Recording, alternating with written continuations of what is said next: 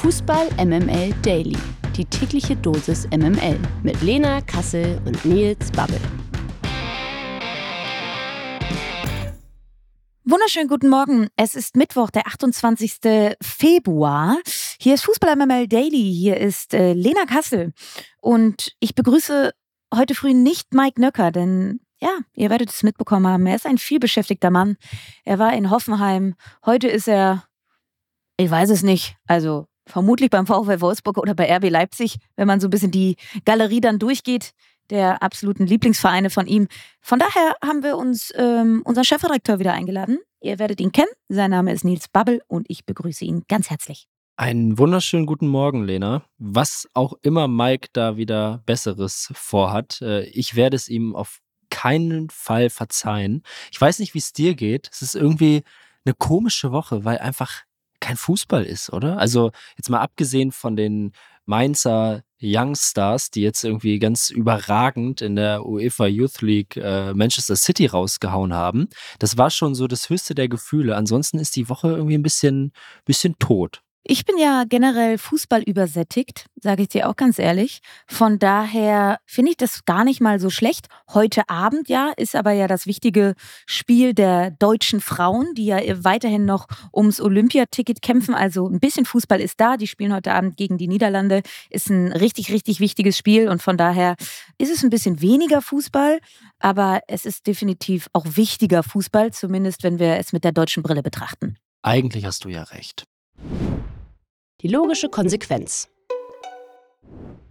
Max Eberl wurde gestern ja als neuer Sportvorstand beim FC Bayern vorgestellt und natürlich müssen wir deshalb direkt mal über einen neuen Trainerkandidaten sprechen, denn Sky bringt Brightons Coach Roberto de Zerbi ins Spiel, falls es mit der Wunschlösung Xabi Alonso nicht klappen sollte. Auf der Antritts-PK sprach Eberl unter anderem davon, dass der neue Trainer bestenfalls Deutsch oder zumindest Englisch sprechen sollte. Letzteres wäre bei De Zerbi ja auf jeden Fall gegeben. Ist das aus deiner Sicht auch ein denkbarer Kandidat? Ja, also er leistet bei Brighton seit anderthalb Jahren hervorragende Arbeit und hat die Mannschaft wirklich in der Premier League etabliert. Äh, letztes Jahr sind sie Sechster geworden. Aktuell sind sie auf dem siebten Platz. Also er hat sie peu à peu so ein bisschen vom grauen Mittelmaß bis untere Tabellenhälfte in Richtung europäische Plätze entwickelt. Auch bei seiner Station davor, bei Donetsk, hat er eine Saison lang richtig gute Arbeit geleistet. Punkteschnitt war da, glaube ich, 2,17. Das ist richtig, richtig stark. Aber das war eben auch die ukrainische Liga. Ähm, davor hat er nur in Italien gearbeitet, bei ja, eher mittelmäßigen Vereinen. Also der Erfahrungsschatz von ihm hält sich noch ein wenig in Grenzen. Und man muss natürlich auch sagen, dass die Drucksituation bei den Bayern eine ganz, ganz andere sein wird als jetzt bei Brighton. Da spielt er ja so ein bisschen über den Erwartungen. Und die Erwartungshaltung bei den Bayern, die ist eben, du darfst eigentlich nicht verlieren und du hast auch eigentlich keine Eingewöhnungszeit. Das haben wir jetzt in der jüngsten Vergangenheit sowohl von Herbert Heiner als auch von Thomas Müller gehört, dass du bei den Bayern eben nicht viel Zeit bekommst, um etwas zu entwickeln. Es wird erwartet, dass du sofort funktionierst und von daher wäre natürlich ein Trainer, der die Bundesliga schon kennt, sicherlich ein Vorteil, der auch Deutschland schon kennt. Sicherlich auch ein Vorteil, weil dann hast du schon mal einfach weniger Akklimatisierungszeit, die jetzt zum Beispiel ein Roberto De Zerbi bräuchte, glaube ich. Und dazu brauchst du eben einen Trainer, der auch mit großen Stars umgehen kann. Das sehe ich bei De Zerbi jetzt auch nicht so richtig. Also ja, er ist ein unumstritten großes Trainertalent. Ich sehe ihn auch bei einem größeren Club als Brighton, aber ich sehe ihn nicht bei den Bayern. Dafür ist die Last auch der vergangenen Monate zu schwer bei den Bayern. Ich glaube nicht, dass das jemand wie De Zerbi schultern kann. Übrigens, ich habe ja gerade die Vorstellungs-PK von Eberl einmal kurz angesprochen. Äh, große Empfehlung, guckt euch die ruhig mal an, wenn ihr es mit dem FC Bayern haltet oder auch nicht. Eberl hat einen sehr klaren Plan und auf mich einfach einen sehr, sehr strukturierten und auch sympathischen Eindruck gemacht. Wir sind ja sehr kritisch auch mit ihm hier umgegangen. Ich finde, dass äh, zumindest seine Antrittspressekonferenz äh, ganz vielversprechend war und habe das Gefühl, dass die Bayern mit ihm als Sportvorstand auf jeden Fall eine Menge Kompetenz sich ins Haus geholt haben. Das war davor mit äh, Hasan Salihamidzic äh, aus meiner Sicht nicht immer der Fall. Jetzt äh, vielleicht tatsächlich der wichtigste Schritt für den geplanten Umbruch. Und ich bin mir sicher, bei ihm ist der Club in guten Händen und das kann man jetzt finden, wie man will. Vor allem hat er etwas, was du, glaube ich, auch nicht lernen kannst. Er hat eine richtig gute Rhetorik, ne? Und ich glaube, damit kannst du halt medialen Druck der bei den Bayern ohnehin immer da ist, auch sehr, sehr gut abfangen. Ich glaube, das ist eben auch ein Asset, was die Bayern an ihm schätzen, dass er eben eine repräsentative Figur nach außen ist, die auch noch Stallgeruch hat, weil ja Eberl auch in der kompletten Jugend beim FC Bayern gespielt hat, auch sein Profidebüt gegeben hat bei Bayern München, jüngst jetzt ja sogar am Tegernsee gewohnt hat, in, sage ich mal, ja, Sichtnähe von Uli Hoeneß. Also der hat ordentlich Mia San Mia in seinem Blut. Also ich glaube, da ja, kommt etwas zusammen, was irgendwie auch zusammengehört. Und ich mache mir überhaupt gar keine Sorgen, dass das nicht funktionieren könnte. Ich glaube ganz im Gegenteil, da hat ja der Topf jetzt den passenden Deckel gefunden. Die Ohrfeige. Die hat Lothar Matthäus in seiner Sky-Kolumne an Borussia Dortmund verteilt. Die Mannschaft trage einen Virus in sich, schrieb Matthäus. Auch die Kaderplanung sei fehlgeschlagen. Nun empfiehlt er unter anderem, die auslaufenden Verträge von Marco Reus und Mats Hummels nicht zu verlängern. Zitat: Man sollte zukunftsorientiert handeln und einen großen Schritt vornehmen. Danach dürften Mats Hummels und Marco Reus keine Rolle mehr spielen. Wenn ich einen Umbruch mache, dann muss ich ihn komplett machen und darf auf die Gefühlswelt keine Rücksicht nehmen. Deutliche Worte von Lodder. Gehst du mit ihm mit? Also wir haben ja jetzt schon relativ intensiv über Borussia Dortmund in den letzten 14 Tagen gesprochen. Ich glaube, unsere Einschätzungen dazu sind geläufig und bekannt. Ich muss ihm da ein bisschen widersprechen, jetzt in dem speziellen Fall, dass er diese beiden Spieler rausnimmt. Also bei Marco Reus gehe ich eventuell mit, bei Mats Hummels gehe ich nicht so mit. Er hat einige überragende Partien gemacht in dieser Saison. Man erinnert sich auch an die Champions League-Partien. Da war er für mich wirklich das eine oder andere Mal Man of the Match und ich hätte mir gewünscht, dass er in dem ein oder anderen Spiel die Kapitänsbinde getragen hätte. Und von daher glaube ich, kommt es auch immer auf die Mischung an zwischen jugendlicher Frische und Erfahrung.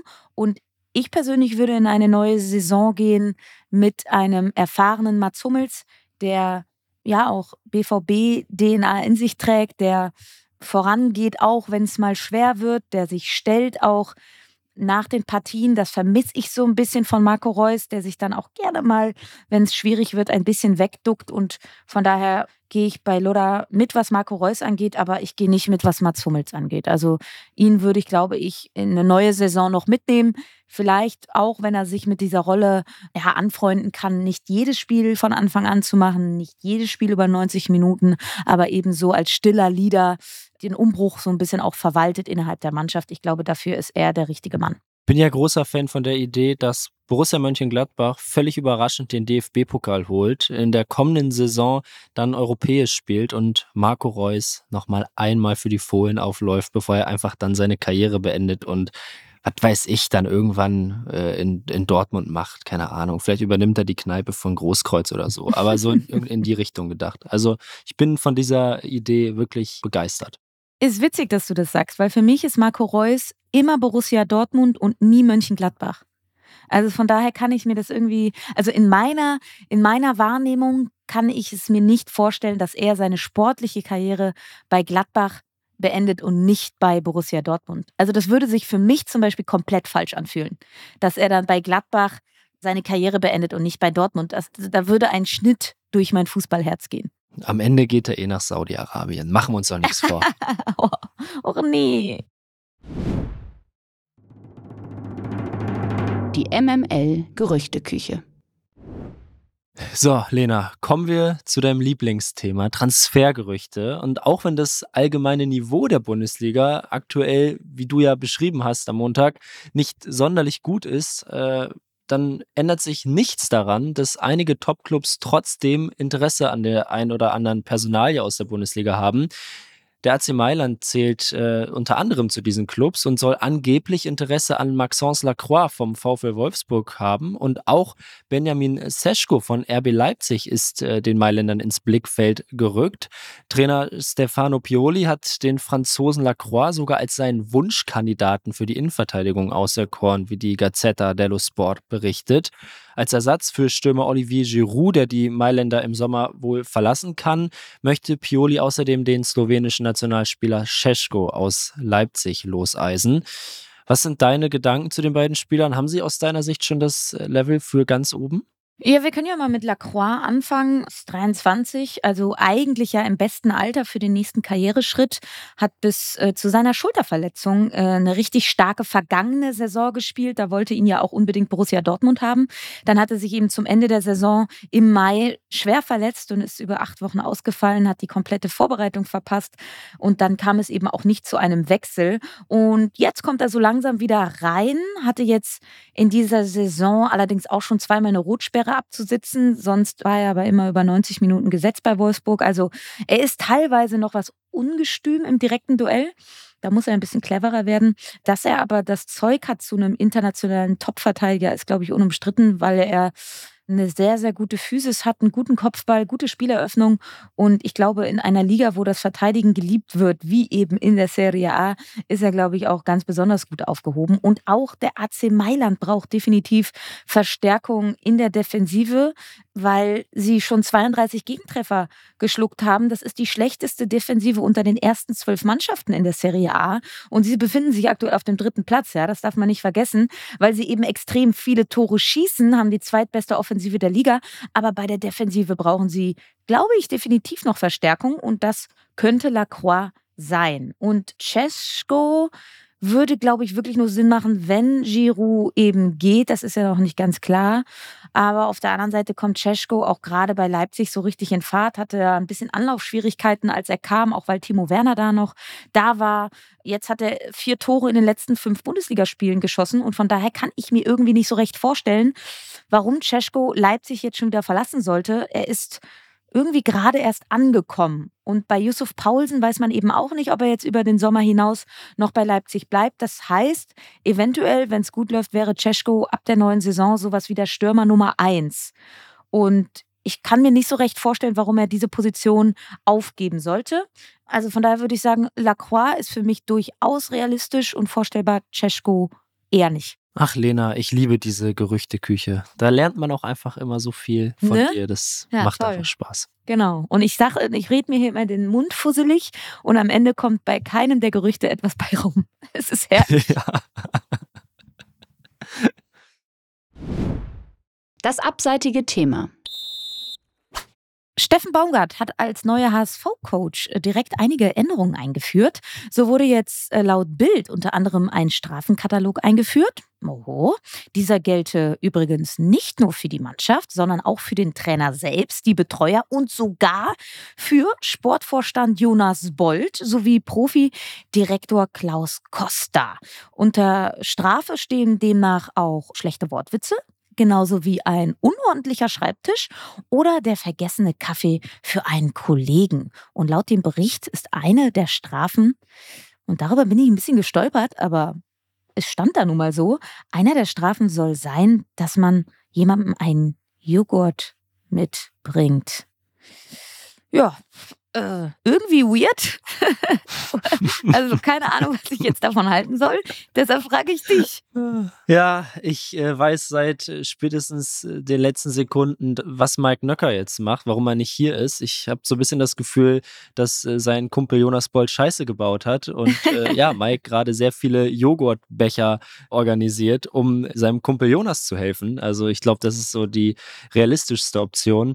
Nee, aber jetzt mal ganz ehrlich, ist auch kein Geheimnis Geheimnis. Ich stehe dem FC St. Pauli sehr nahe und äh, der HSV zählt jetzt nicht zu meinen äh, absoluten Lieblingsclubs, aber durch diese Verpflichtung von Steffen Baumgart gewinnt mich der HSV immer mehr als zumindest positiver Interessent des Geschehens. Also ich gucke mir gerne die Pressekonferenzen von Baumgart an. Ich habe das Gefühl, er ist einfach sehr authentisch in seiner Art. Man merkt das eigentlich in jedem Satz. Er ist immer sehr, sehr kritisch mit, mit sich und auch mit seinen Spielern Und äh, ich finde es in dem Fall, ob das jetzt seine alleinige Idee war, sei mal dahingestellt, aber vor allem total gut, dass er da eben sowohl sich, also das Trainerteam, als eben auch die Betreuer und auch sogar den Vorstand damit äh, mit reinholt in diesen Strafenkatalog. Das zeigt, ey, wir alle ziehen an einem Strang, im Guten wie im Schlechten. Und ich glaube, das äh, ist ein ganz gutes und kluges Signal, das er da in seinen ersten Tagen direkt gesendet hat. Steffen Baumgart übrigens große Empfehlung, sein Instagram-Account. Der lebt da wirklich ein sehr ehrliches Leben. Er hat ja auch Sonntag nach dem Heimsieg gegen Elversberg sich äh, von Tim Melzer bekochen lassen in der Bullerei, eine Buddel Rotwein sich äh, reingehauen und war danach auf dem Howard Carpendale-Konzert. Also klassischer Sonntag in Hamburg und er passt einfach sehr, sehr, sehr gut zum HSV. Mann, was soll ich denn sagen, Lena? Ich fand es nur also mutig von ihm, da auch sozusagen in den Strafenkatalog reinzuschreiben, dass selbst, also dass es eine Strafe gibt, wenn man schlechte Wortwitze von sich gibt. Also da bewegt er sich, glaube ich, auf ganz dünnem Eis. Von daher bin ich sehr gespannt, wie viele Joghurtbecher sich bald bei Steffen Baumgart im Büro stapeln, weil er sie an irgendwen äh, verteilen muss. Also es bleibt spannend beim HSV, so wie immer. Ja, sowieso. Ich glaube, da müssen wir uns überhaupt keine Sorgen machen. Äh, spannend bleibt es aber natürlich auch hier. Kommt Nöcker morgen wieder oder nicht? Ja, keiner weiß es. Wir werden es sehen. Aber du, für heute hat es mich sehr gefreut. Ich äh, bin ja immer gerne irgendwie Notnagel und äh, ja, mach das, mach das immer gerne mit. Insofern wünsche ich dir, liebe Lena, einen fantastischen Tag. Ja? Genieß die Sonne in deinem äh, Spanien. Ist ja eigentlich schon dein Spanien, kann man ja schon sagen. Und ich guck mal, was hier in Hamburg so geht, ne? Das ist korrekt, das hast du sehr schön und ausgiebig ausgeführt. Und mit den besten Grüßen verbleiben wir dann auch an dieser Stelle, hören uns morgen wieder in was für einer Besetzung auch immer. Für heute waren das auf jeden Fall Lena Kassel und Nils Babbel für Fußball MML. Tschüss. Ciao. Dieser Podcast wird produziert von Podstars bei OMR.